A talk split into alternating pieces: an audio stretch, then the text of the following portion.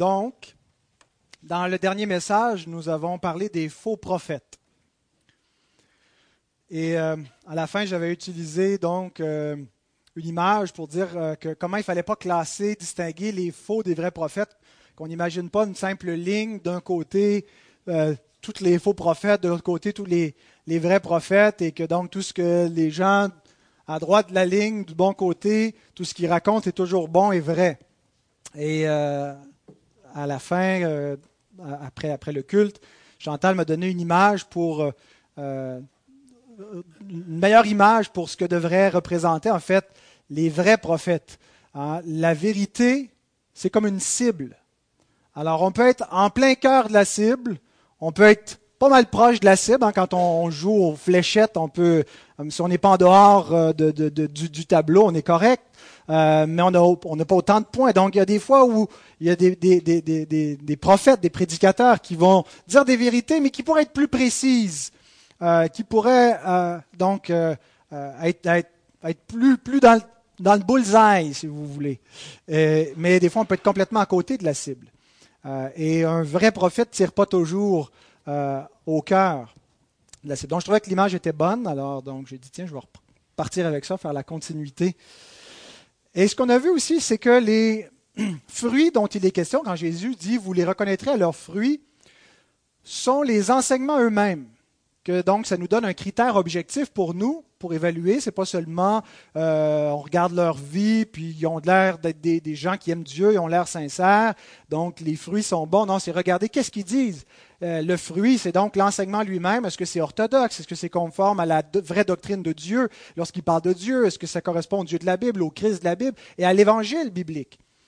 Euh, mais les fruits, c'est aussi, par extension, les résultats de leur enseignement et un des résultats des faux prophètes, c'est les faux croyants. Faux prophètes engendrent faux professants, n'est-ce pas? Et donc, c'est ce que nous allons voir aujourd'hui. Mon titre est volontairement effrayant, les chrétiens qui iront en enfer. Y a-t-il une telle chose? Y a-t-il des chrétiens qui vont aller en enfer? Est-ce que tous les chrétiens ne vont pas au paradis? On sait que tous les chiens ne vont pas au paradis, mais est-ce que tous les chrétiens ne vont pas au paradis?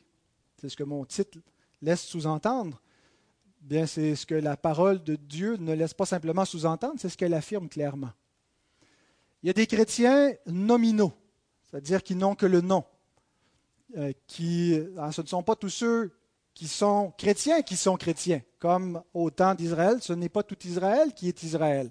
En Israël, il y avait des vrais Israélites selon l'esprit, nés de nouveau, comme Abraham, qui ont la foi, mais il y avait des Israélites selon la chair.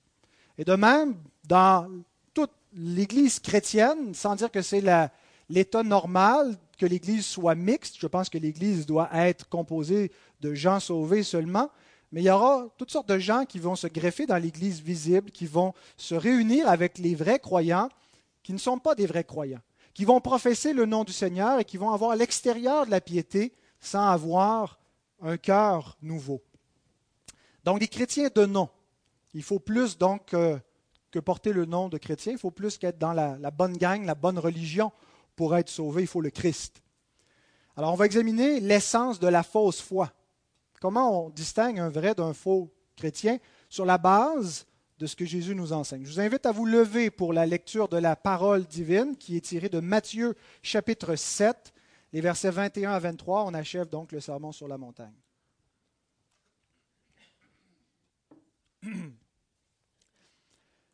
Ceux qui me disent Seigneur, Seigneur, n'entreront pas tous dans le royaume des cieux, mais seulement celui qui fait la volonté de mon Père qui est dans les cieux.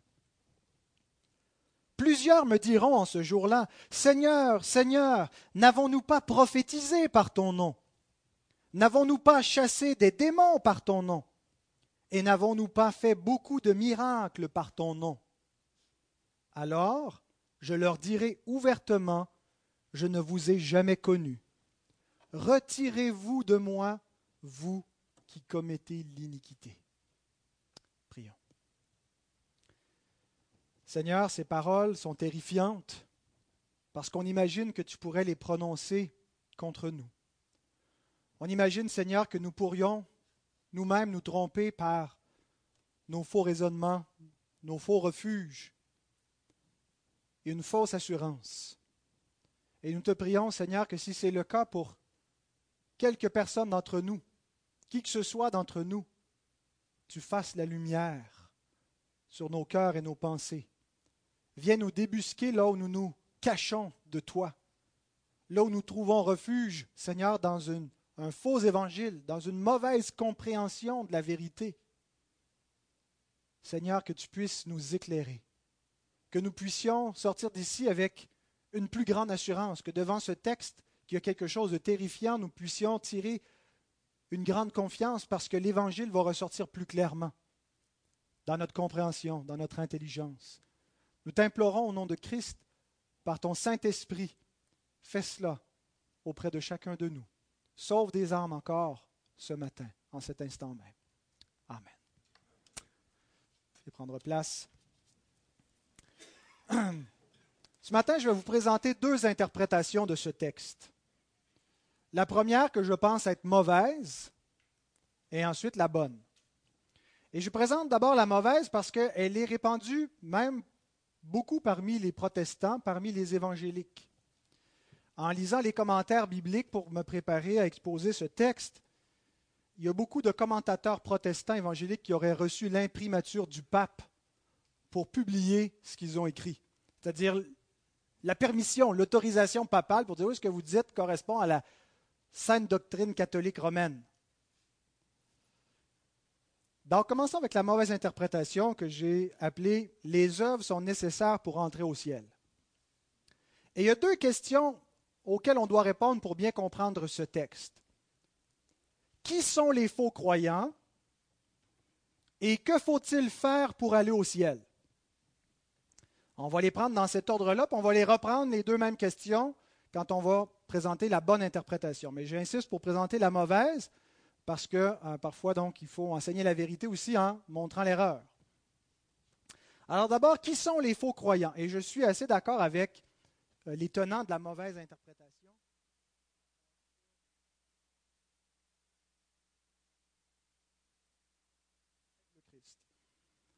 Et il y en a toutes sortes. Il y en a des plus élus que d'autres. Il y en a que c'est du bout des lèvres, euh, qui ont simplement une profession de foi un peu formelle, mais qui ne connaissent pas vraiment Jésus. Hein, ils, ont, fait la prière de repentance comme une formule magique, euh, mais ça s'arrête là. Et donc, c'est là, euh, entre un vrai et un faux croyant, la différence entre donner son assentiment à la vérité et placer sa confiance dans la vérité. Vous vous souvenez quand on dit la, foi, c'est trois choses. Notitia, ascensius, fiducia. Pour avoir la foi, il faut avoir les faits, notitia, il faut donner son assentiment, ascensius, et il faut avoir confiance, fiducia. Alors, pour ceux dont la foi s'arrête à reconnaître les faits présentés, les faits bibliques comme étant la vérité, ce n'est pas encore la vraie foi. Ils ne se sont pas appropriés pour eux-mêmes. Ils ont reconnu, comme les démons le font, qu'il y a un seul Dieu. Ah, mais ce n'est pas une foi qui vient du Saint-Esprit, ce n'est pas une foi vivante, c'est une foi intellectuelle. Alors, on est tous d'accord euh, pour dire qu'une une profession de foi du bout des lèvres ou un simple euh, acquiescement mental à la vérité n'est pas la vraie foi. Que la vraie foi est une confiance personnelle dans Christ pour notre salut. On va arrêter ici pour la, question de qui sont les faux croyants, parce que je vais la développer davantage en exposant euh, ce que je crois être la bonne interprétation du passage. Mais donc, la deuxième question, que faut-il faire pour aller au ciel? Alors, les tenants de l'interprétation que je rejette disent c'est pas suffisant de dire Seigneur, de croire qu'il est le Sauveur. Il faut des œuvres. Il faut des œuvres. John MacArthur, il écrit ceci. Celui qui est sauvé, ce n'est pas celui qui dit simplement Seigneur, mais celui qui fait la volonté de mon Père qui est dans les cieux. C'est une question d'obéissance à la parole de Dieu.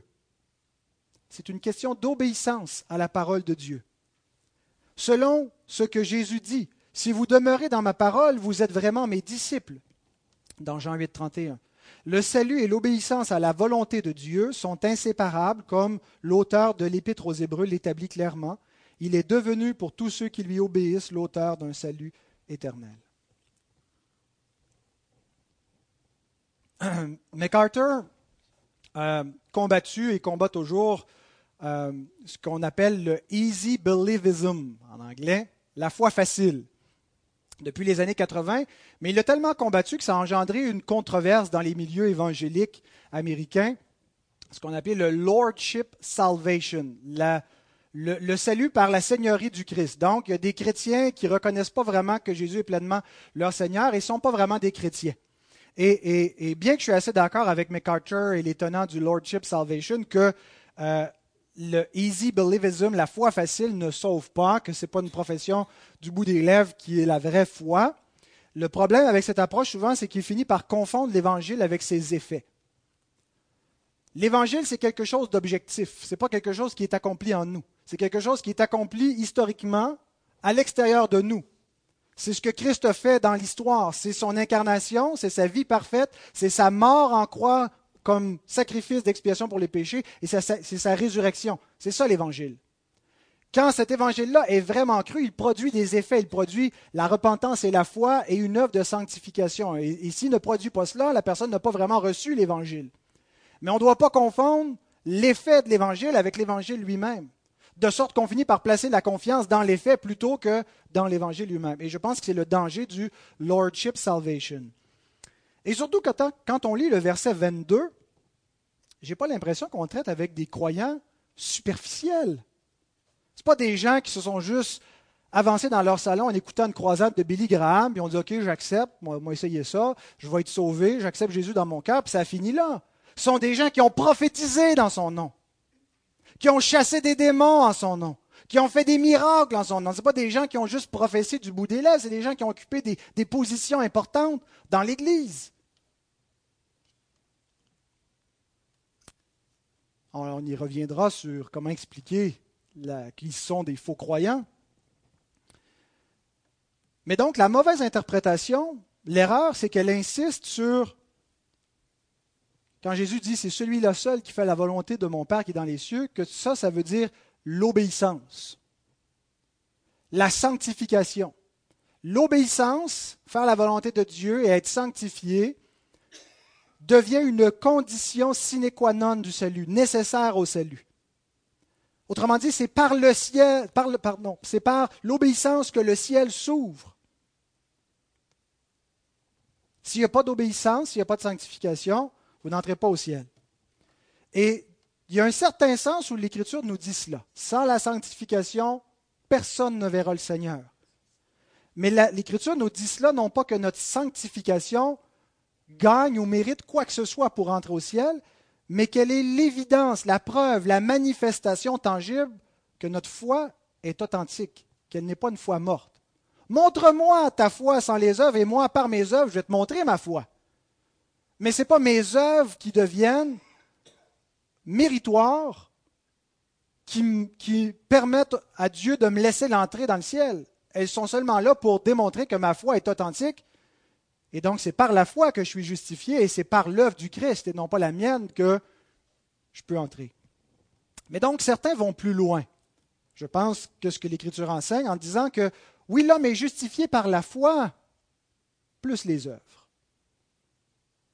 Et il y a des protestants qui enseignent ça. Des puritains. Euh, Richard Baxter, Richard Baxter, deux façons de le dire, enseignait cela. L'homme est justifié par la foi et les œuvres. C'est d'abord par la foi pour être initialement justifié par la justice de Christ, mais on doit par la suite ajouter, il appelait ça le, le peppercorn, notre petit, notre petit grain de sel, si vous voulez, à l'œuvre du Christ, qui n'ajoute pas vraiment rien devant Dieu, mais qui est nécessaire quand même pour montrer que vraiment on, l'a reçu et qui compte dans notre justice devant Dieu. Il y a eu une grosse controverse dans les années 70-80 à, à, la prestigieuse université Westminster aux États-Unis parce qu'il y avait un professeur de théologie systématique, Norman Shepard, qui enseignait que l'homme est justifié par la foi et les œuvres. Et lorsqu'on faisait passer des examens d'ordination aux étudiants qui avaient passé sous l'enseignement de M. Shepard, c'est ce qu'il disait. Et où vous avez pris ça? Ce n'est pas l'orthodoxie réformée protestante. On n'est pas justifié par la foi plus les œuvres. On est justifié par la foi seule. Et la foi seule qui justifie produit des œuvres, mais elle ne nous justifie pas devant Dieu. John Piper, plus proche de nous, écoutez ce qu'il écrit. Je veux être bien clair. Je crois à la nécessité d'une vie transformée à l'obéissance envers Jésus par la puissance de l'Esprit, par la foi, comme une preuve publique et une confirmation de la foi au dernier jour pour tous ceux qui seront sauvés à la fin. En d'autres mots, je crois qu'il est actuellement vrai et non seulement hypothétiquement vrai que Dieu rendra à chacun selon ses œuvres réservant la vie éternelle à ceux qui, par la persévérance à bien faire, cherchent l'honneur, la gloire et l'immortalité. Romains 2, 6 à 7. Je pense que dans Romains 2, 6 à 7, Paul nous établit le principe de l'alliance des œuvres. Celui qui va obéir parfaitement va avoir la vie éternelle. Il n'y a que Christ qui l'a fait. Mais Piper le prend dans un autre sens en disant, parce qu'on est sanctifié, on cherche vraiment à obéir sincèrement, bien qu'imparfaitement, à la loi. Et sur cette base-là, Dieu va nous accorder la vie éternelle. Si quelqu'un ne fait pas cela, il n'aura pas la vie éternelle. Si vous n'avez pas d'œuvre au jugement final, vous êtes perdu. Et John Piper croit à une deuxième justification. Après la justification sur terre par la foi, il va y avoir une deuxième justification pour les chrétiens au jugement dernier par les œuvres. C'est ce qu'il enseigne. je ne veux pas dire qu'il est un hérétique, je laisse ça à votre jugement, mais je ne suis absolument pas d'accord avec lui. Donc, nous ne sommes pas sauvés d'après cette tendance-là. Il ne l'apprêche pas tout de manière égale. Il y en a qui sont allés beaucoup plus loin, même chez les protestants, vers un salut par les œuvres. Mais on n'est plus sauvés seulement sur la base de ce que Jésus a fait pour nous, mais aussi sur la base de ce que Jésus fait en nous. Voyez-vous la différence? Ce que Jésus a fait pour nous, c'est l'évangile historique, à l'extérieur de nous. C'est dans le Christ, dans la croix c'est dans sa mort, sa résurrection, c'est sa vie parfaite. Oui, c'est ce qui nous sauve, mais en plus, certains vont dire, sur la base de ce qu'il fait en nous, notre sanctification. Notre sanctification devient dans la balance, compte pour obtenir la vie éternelle, d'après certains. C'est la sotériologie catholique romaine. La sotériologie, c'est la doctrine du salut. Soteria, salut, sauter, sauveur. Comment sommes-nous sauvés? Quelle est notre sotériologie? Nous croyons un salut par la foi seule, sans les œuvres. Certains vont dire Jésus fait une œuvre en nous de sanctification qui, au jugement dernier, va compter dans la balance pour qu'on puisse entrer au ciel. C'est ce qu'enseignent les catholiques romains. Pour ça qu'ils vont certains pour avoir l'imprimature du pape pour partager ses enseignements. Les catholiques romains n'enseignent pas un salut pélagien comme Pélage qui disait que l'homme doit d'un bout à l'autre mériter son salut, mériter la vie éternelle. Non, ils enseignent que le salut commence par la grâce et que la grâce s'infuse en nous par le premier sacrement du baptême à la naissance qui régénère l'homme et que la grâce va être infusée en lui et le transformer progressivement et quand il va être parfaitement saint, il peut rentrer au ciel. Et donc c'est la grâce qui le transforme. C'est un salut par grâce aux yeux des catholiques romains, mais pas la grâce de l'imputation de la justice du Christ qui nous sauve seulement par la foi, ou c'est une déclaration légale. C'est quelque chose qui est infusé en nous, qui nous transforme progressivement, et donc auquel on participe. On est sauvé par notre sanctification. Un dernier protestant que je vous cite de cette pensée-là, Patrick Ramsey, qui écrit sur le site meetthepuritans.com, qui est un site très réformé, il dit Vis et fais cela, et fais cela et tu vivras, sont tous les deux vrais dans la vie chrétienne. Vie et fais cela, ça c'est l'alliance de grâce. Reçois la vie en Jésus-Christ et obéis à Dieu conséquemment à cela.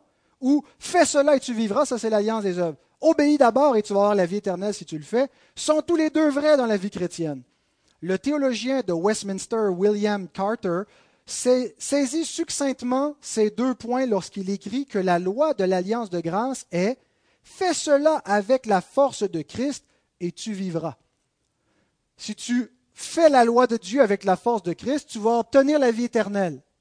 C'est sur cette base-là que nous obtiendrons la vie éternelle, la justification finale. Les bonnes œuvres ne sont pas seulement le fruit du salut. Nous ne faisons pas de bonnes œuvres seulement parce que nous avons la vie et sommes sauvés. Nous devons les faire en vue de la vie et pour être sauvés. Les bonnes œuvres sont donc plus que le fruit en ce qu'elles sont nécessaires pour le salut comme le chemin de la vie éternelle et une condition préalable à la glorification. Qu'en pensez-vous?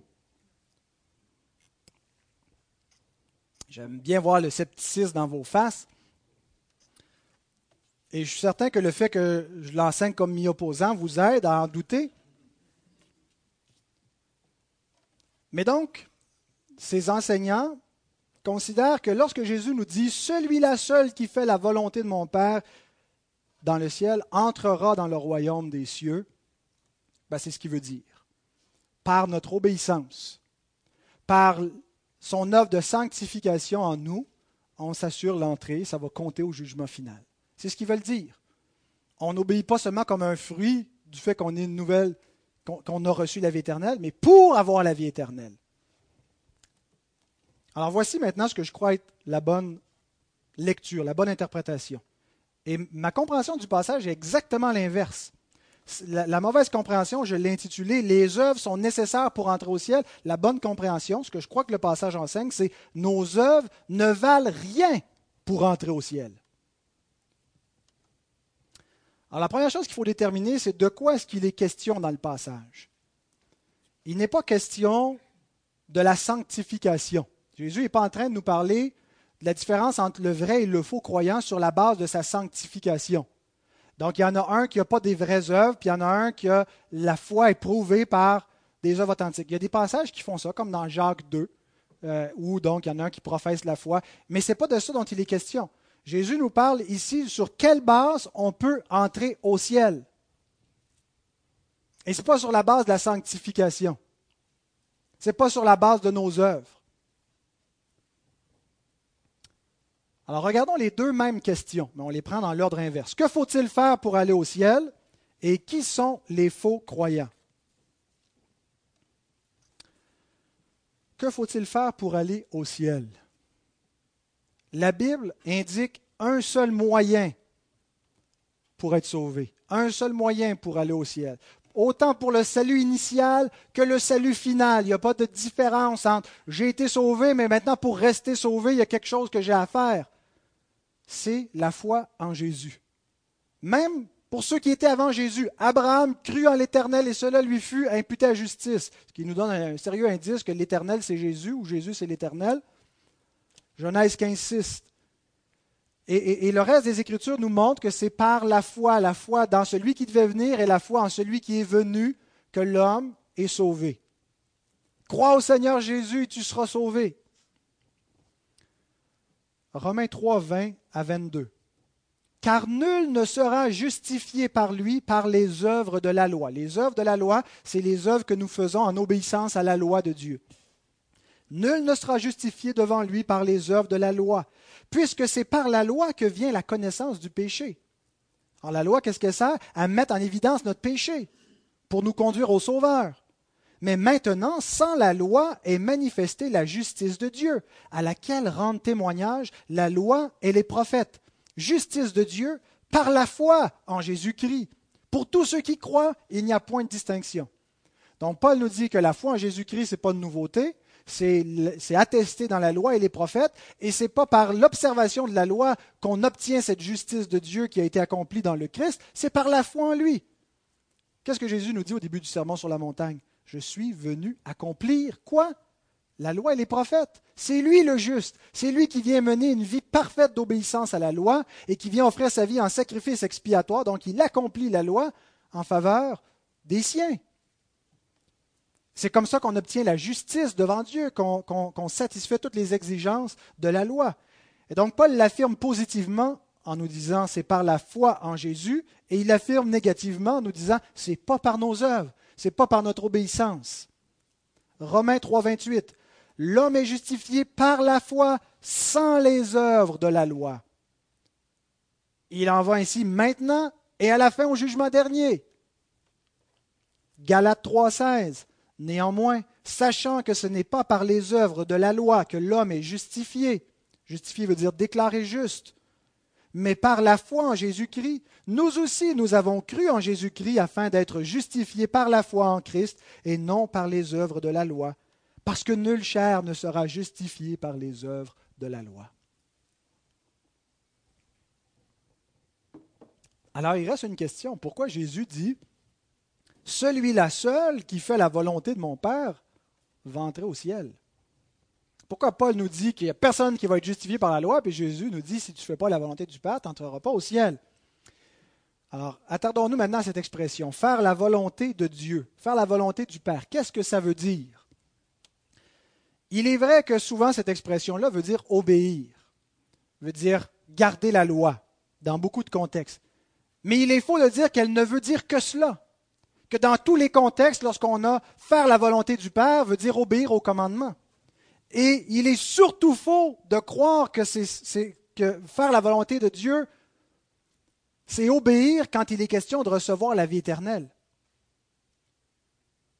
Lorsqu'il est question de recevoir la vie éternelle, d'entrer au ciel, nulle part l'Écriture nous dit que c'est par nos œuvres qu'on peut y arriver. Elle établit le principe fais cela et tu vivras, le principe de la loi que l'homme qui mettra ces choses en pratique vivra par elles, pour nous montrer qu'on ne peut pas. La loi a été donnée pour mettre en évidence le péché, pour nous conduire à Christ, celui qui peut, celui qui, est venu accomplir la loi. Alors, qu'est-ce que ça veut dire donc faire la volonté du Père? Ben, Il y a un autre sens qui est appliqué spécifiquement pour la vie éternelle. Tournez dans Jean 6. Il va être affiché, mais tournez pareil.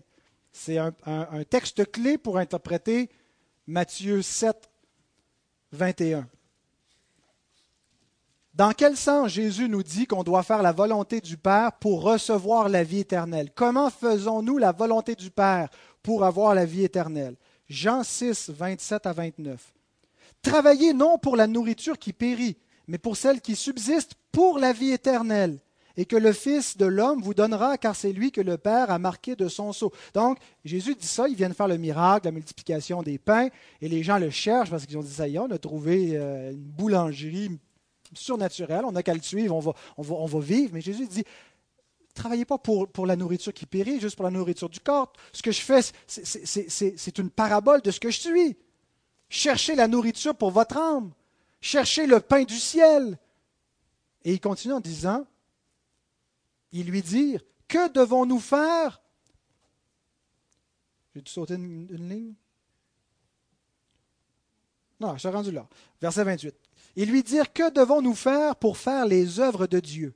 Jésus leur répondit L'œuvre de Dieu, c'est que vous croyez en celui qui l'a envoyé. C'est quoi l'œuvre de Dieu pour avoir la vie éternelle? C'est que vous croyez en celui qui l'a envoyé. Au verset 40 du même chapitre, il ajoute La volonté de mon Père. Ça ressemble pas mal à l'expression qu'on a dans Matthieu 7, 21. La volonté de mon Père qui est dans les cieux, c'est quoi? C'est que quiconque voit le Fils et croit en lui ait la vie éternelle, et je le ressusciterai au dernier jour. Comment donc Jésus nous dit-il que nous faisons la volonté du Père pour avoir la vie éternelle? En croyant en son Fils. Donc il ne faut pas supposer que parce qu'il parle de la volonté du Père, automatiquement il parle de l'obéissance au commandement. Quand il est question d'avoir la vie éternelle en faisant la volonté du Père, c'est exclusivement sur la base de la foi dans son Fils. Alors voilà ce que signifie, voilà comment nous faisons la volonté du Père pour entrer au ciel, en croyant. John Gill, qui était un, baptiste calviniste du XVIIIe siècle, commente le texte, et je suis absolument d'accord avec son interprétation, il dit, ce texte, en ce qui concerne chaque chrétien, ne requiert pas une simple obéissance externe à la volonté de Dieu telle que déclarée dans sa loi. Donc ce que le texte nous dit, ce n'est pas pour avoir la vie éternelle, il faut obéir à la volonté de Dieu telle qu'exprimée dans la loi, mais plus spécifiquement la foi en Christ pour la vie et le salut, laquelle est la source de toute vraie obéissance évangélique? Et sans laquelle il est impossible d'être accepté par Dieu. Celui qui voit le Fils, regarde à lui, va à lui, se donne à lui, a confiance en lui, se repose sur lui et croit en lui pour sa justice, son salut et la vie éternelle, celui-là et celui-là seul fait la volonté du Père. Ainsi, il entrera certainement dans le royaume des cieux et aura la vie éternelle.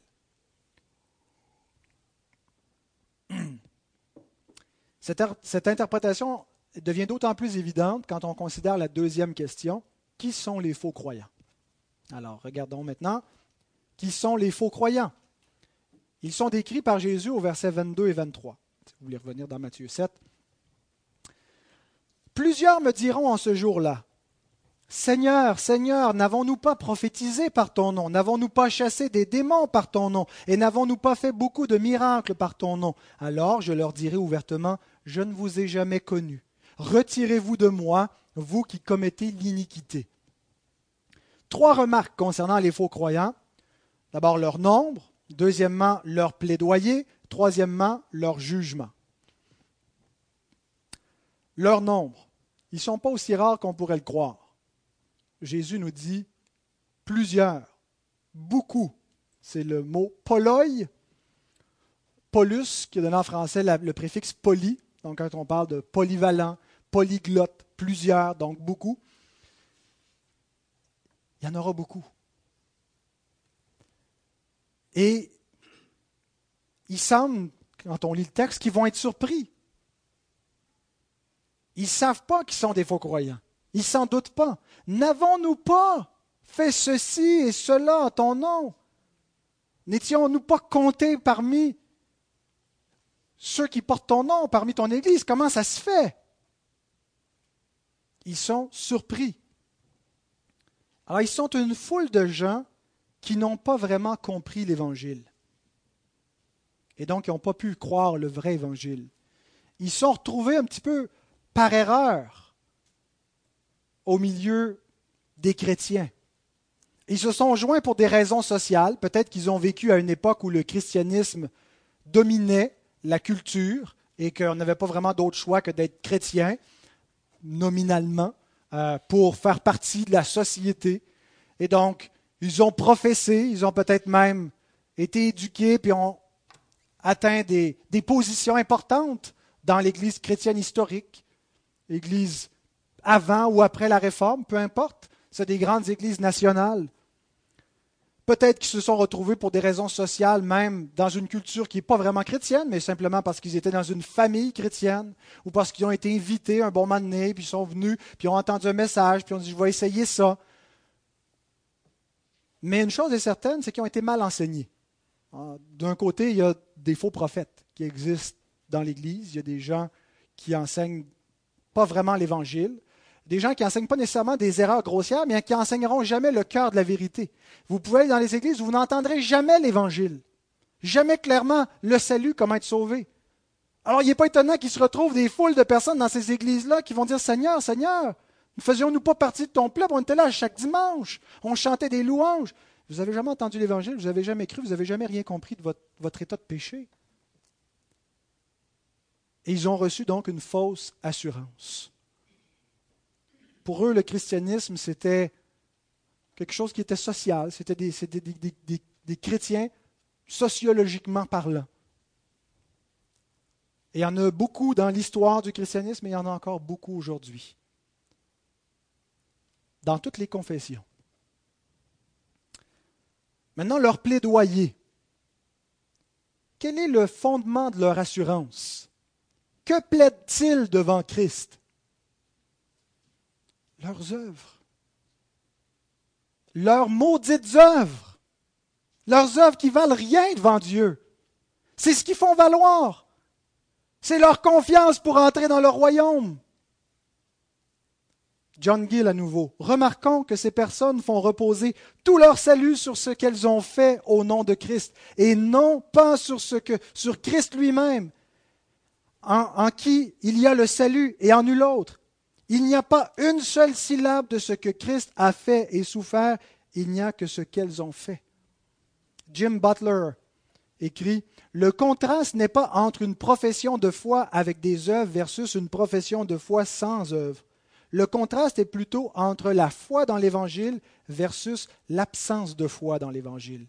La foi à salut produira inévitablement de bonnes œuvres, mais le fondement de notre acceptation devant Dieu au dernier jour est la vie et la mort de Jésus-Christ seul.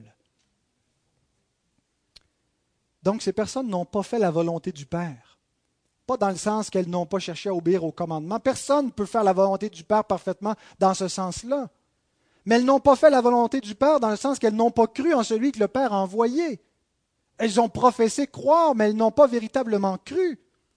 Elles ont cru dans leurs œuvres, elles ont cru dans leur statut, elles ont cru dans ce qu'elles faisaient, elles ont cru dans leur expérience. Même les bonnes œuvres chrétiennes ne peuvent nous sauver. Ce n'est pas juste les œuvres de la loi, c'est les œuvres même de l'ère chrétienne, les œuvres qui découlent de la nouvelle alliance, ne peuvent pas nous sauver, ne peuvent pas nous trouver justes devant Dieu. John Gersner écrit Le principal obstacle entre vous et Dieu n'est pas tellement votre péché, ce sont vos détestables bonnes œuvres. C'est tellement ironique que certains interprètent que les œuvres que Jésus enseignerait dans ce passage, que les œuvres sont la base pour notre entrée, alors que c'est un passage clé dans lequel Jésus condamne le salut par les œuvres, condamne la confiance dans la justice de l'homme, condamne la religion des scribes, des pharisiens, la confiance qu'ils ont dans leur capacité à garder la loi. On vire le, passage à l'envers pour lui faire dire exactement le contraire. on pourrait moderniser le plaidoyer en disant Seigneur, Seigneur, n'ai-je pas vécu une expérience, une expérience authentique de conversion? J'ai pleuré, je me suis avancé. N'ai-je pas parlé en langue? N'ai-je pas vécu une expérience extatique? N'ai-je pas servi pendant 30 ans dans une église, été fidèle à mon poste, été un officier? N'ai-je pas lu la Bible à tous les matins ou presque tous les matins de ma vie? N'ai-je pas fait la prière de repentance sincèrement? N'ai-je pas évangélisé? N'ai-je pas pratiqué des œuvres? Si tout cela est le fondement de notre confiance pour entrer dans le royaume des cieux, ça prouve que nous ne l'avons pas connu. Et que nous ne nous sommes pas connus nous-mêmes. Si c'est tout ce que nous avons à faire valoir devant Dieu, nous n'avons pas compris notre misère de pécheurs, nous n'avons pas compris la justice de Dieu, nous n'avons pas compris la loi de Dieu, nous n'avons pas compris l'Évangile. Ésaïe, chapitre 64, verset 6.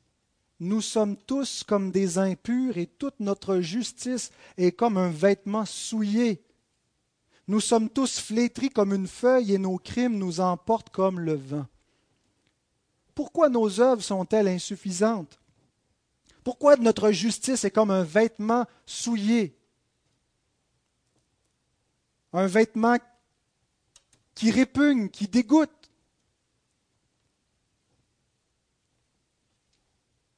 Parce qu'il est écrit, maudit soit quiconque n'observe pas tout ce qui est écrit dans le livre de la loi et ne le met pas en pratique. Dieu n'exige pas 80% d'obéissance. Sa loi dit, maudit soit quiconque n'observe pas tout ce qui est écrit, le moindre péché. La moindre faute devant la loi, c'est la mort, c'est la malédiction. Donc nos œuvres ne peuvent pas atteindre les standards de la justice divine. Dieu établit le principe fais cela et tu vivras pour nous conduire à Christ qui va faire et par qui on va vivre.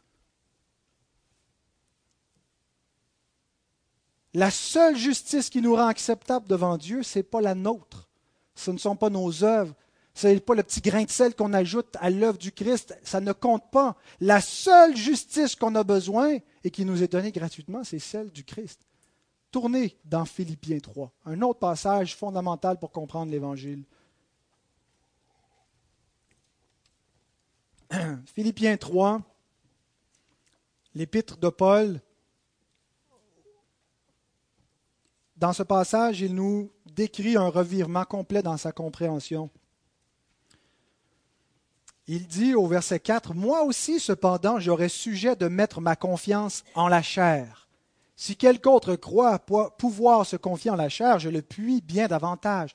Autrement dit, si on peut être justifié par nos œuvres, si c'est parce qu'on fait qu'on peut être trouvé juste aux yeux de Dieu, moi plus que quiconque, j'ai une longueur d'avance. C'est ce que Paul nous dit. Et là, il raconte tout ce qu'il faisait dans son ancienne religion, son zèle pour la loi, et, tout ce qui faisait de lui sa qualité, son excellence, sa justice devant Dieu. Et il arrive au verset 7 en disant, mais ces choses qui étaient pour moi des gains, je les ai regardées comme une perte à cause de Christ. Et même, je regarde toute chose comme une perte à cause de l'excellence, de la connaissance de Jésus-Christ, mon Seigneur, pour lequel j'ai renoncé à tout. Et je les regarde comme de la boue, afin de gagner Christ et d'être trouvé en lui, non avec ma justice, celle qui vient de la loi, mais avec celle qui s'obtient par la foi en Christ, la justice qui vient de Dieu par la foi. Est-ce qu'on ne vient pas de chanter juste avant ce message? Je n'ai que le sang de Christ pour confiance. Hein? Ma justice n'est que le sang de Christ. Qu'est-ce qui va me rendre Dieu propice? Rien d'autre que le sang de Christ. Ce n'est pas ma sanctification qui me, sauve, qui me sauve. Ma sanctification vient démontrer que j'ai bel et bien été justifié. Elle est là pour, pour attester comme un fruit, mais elle, ne contribue pas, elle n'est pas dans la balance. Seulement la justice du Christ, parce que même ma justice qui découle par la suite de la foi est imparfaite. Nos œuvres sont encore tachées et souillées. Pourquoi est-ce que Dieu les agrée? Parce qu'il les agrée en Jésus-Christ. C'est au travers de lui, c'est par la foi en lui. Autrement, nos œuvres, même une fois régénérées, sont comme un vêtement souillé. Donc voilà pourquoi ils sont perdus, à cause de leur plaidoyer, à cause de l'absence de foi en celui qu'ils disent connaître. Et finalement, leur jugement. Jésus leur dit trois choses au verset 23. Alors je leur dirai ouvertement, je ne vous ai jamais connu, retirez-vous de moi, vous qui commettez l'iniquité. D'abord, je ne vous ai jamais connu. Ils n'ont pas perdu le salut, ils ne l'ont jamais eu. C'est un verset important, un verset clé euh, pour répondre à, l'arminianisme, aux arminiens donc qui disent on ne peut avoir le salut, le perdre, le revoir. Les faux croyants, Jésus dit je ne vous ai jamais connu. C'est intéressant aussi qu'il parle que c'est lui qui ne les a pas connus. On peut prétendre connaître le Seigneur. La question qu'on doit se poser, c'est est-ce que le Seigneur me connaît? Et qu'est-ce que ça veut dire ne pas être connu du Seigneur ou être connu du Seigneur? Il n'est pas question ici de son omniscience. Bien sûr que le Seigneur sait qui ils sont. Bien sûr qu'il les connaît dans ce sens-là. Mais vous n'avez jamais été mon peuple.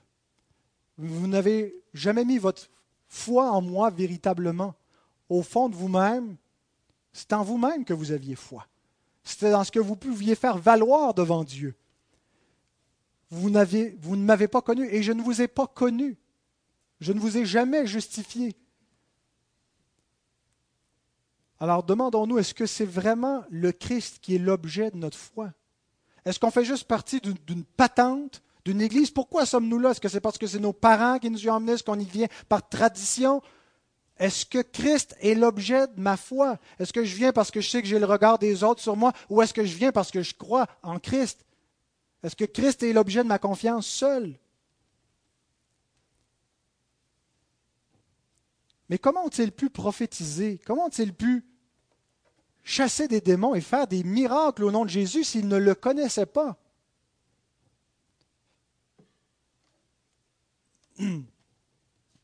Ça nous démontre qu'on ne devrait pas mettre trop, trop, trop d'importance sur l'expérience, n'est-ce pas? Ce n'est pas premièrement nos expériences qui valident la foi, c'est l'objet de la foi lui-même. Qu'est-ce qu'on croit? La Bible nous parle de faux miracles qui existent, qui peuvent être faits au nom de Dieu. Elle nous présente des faux prophètes, Balaam, qui prophétisait, qui prophétisait au nom de l'Éternel. Et donc, il y avait réellement une, intervention divine sans qu'il fût un enfant de Dieu. Judas a été pendant un bout de temps parmi les douze. Il a vécu une expérience il a reçu le Saint-Esprit lorsqu'il a été envoyé, lorsque les, les 70 disciples ont été envoyés en mission. Il a chassé des démons au nom du Christ. Il a fait des œuvres, mais il était pourtant un fils de la perdition. Un démon, nous dit Jésus, qui ne l'avait pas connu, qui n'avait pas vraiment cru en lui. Pour beaucoup de gens, c'est l'expérience qu'ils ont faite qui est la base de leur confiance. Alors que la base de notre assurance devrait être Christ seul. Arrêtons de regarder, j'ai-tu vécu à nouvelle naissance, je l'ai-tu pas vécu? En qui est-ce que je crois? La foi, c'est simple. Est-ce que Jésus est l'objet complet de ma foi? Et si oui, j'ai de bonnes raisons de supposer que je suis une nouvelle créature. Les fils de Séva, dans les actes, on les voit qui prophétisaient, hein, qui chassent, pas qui prophétisaient, mais qui chassaient des démons, des exorcistes ambulants. Je vous conjure, au nom de Jésus que prêche Paul. Et les démons se retournent, je, je connais Jésus, je connais Paul, mais vous, qui êtes-vous? Donc, on n'a pas besoin nécessairement d'avoir connu le Christ pour vivre ces expériences-là. L'Épître aux Hébreux nous parle d'apostats qui sont au milieu de l'Église, qui sont tombés, qui ne se relèveront pas. Pourtant, ils ont connu la puissance du siècle à venir, ils ont eu part au Saint-Esprit. Ce qui ne veut pas dire qu'ils ont été régénérés, mais qu'en étant au milieu du peuple de l'Alliance où il y a le Saint-Esprit, ils ont goûté à ces choses célestes, ils ont goûté à la présence de Dieu de cette façon-là, mais ils n'ont pas connu Christ. Et aussi, dernière remarque, c'est que prophétiser n'a pas seulement le sens d'annoncer des choses futures, mais a aussi le sens d'enseigner. On l'a vu dans le dernier message. Donc, on peut très bien prophétiser. Ce n'est pas quelque chose de miraculeux. Enseigner et ne pas connaître Christ. Et il y en a une pléthore de gens qui occupent des chaires dans des universités jadis chrétiennes qui enseignent des hérésies, qui ne connaissent pas Christ, qui parlent de Christ, des faux docteurs, et peut-être vont arriver à la fin, mais n'avons-nous pas enseigné beaucoup de choses en ton nom? Que des mensonges Ensuite, il leur dit, retirez-vous de moi à celui qui n'a pas, on ôtera même ce qu'il croit avoir. John Gill dit, puisque sa présence est le paradis, le bannissement de sa présence est l'enfer. C'est une parole qui est extrêmement sérieuse. Posons-nous la question. Est-ce que je le connais? Parce que si je prétends le connaître et que je ne le connais pas, si je n'ai pas mis ma confiance véritablement en Jésus, il ne va pas m'accueillir à la fin. Ce n'est pas suffisant que je sois ici en ce moment. Ce n'est pas suffisant que je vienne à la table du Seigneur. Ce n'est pas suffisant que j'ai été baptisé. La question, c'est est-ce que j'ai la foi en Jésus? Est-ce que j'ai cru et est-ce que je crois toujours en lui? Est-ce que c'est seulement sur la base de Christ, de ce qu'il est, de ce qu'il a fait, que j'ai confiance pour entrer dans son royaume? Parce que si ce n'est pas le cas, si ce n'est pas en lui seul que j'ai confiance, je n'entrerai pas. Et la dernière parole nous donne l'explication pour la sévérité de ce jugement. Il dit, vous qui commettez l'iniquité, ouvriers d'iniquité littéralement. Et ça ne signifie pas qu'ils sont les pires criminels qui sont des adultères, qui transgressent à point levé la loi de Dieu, mais que toute leur justice est anomia. C'est le mot grec qui est traduit par iniquité. Anomos, sans la loi. C'est une fausse justice. C'est la justice par les œuvres. Romains 10, 3 nous dit la même chose. Ne connaissant pas la justice de Dieu et cherchant à établir leur propre justice, ils ne, se sont pas soumis à la justice de Dieu, ils sont des ouvriers d'iniquité. Ils n'ont pas vu qu'ils étaient révoltés contre la justice divine. Ils n'ont pas compris la gravité de leur péché. Ils ont essayé de satisfaire par des, des sacrifices étrangers, du feu étranger qu'ils ont amené à l'autel pour faire valoir devant Dieu, pour expier leurs péchés. Ils n'ont pas vu l'orgueil de leurs prétentions. Mais bien aimés, examinez votre foi. Assurez-vous que l'objet de votre foi soit Jésus seul. Si vous deviez mourir aujourd'hui, si vous deviez vous présenter devant le, le trône divin et que Dieu vous dit, pourquoi devrais-je te laisser entrer ici?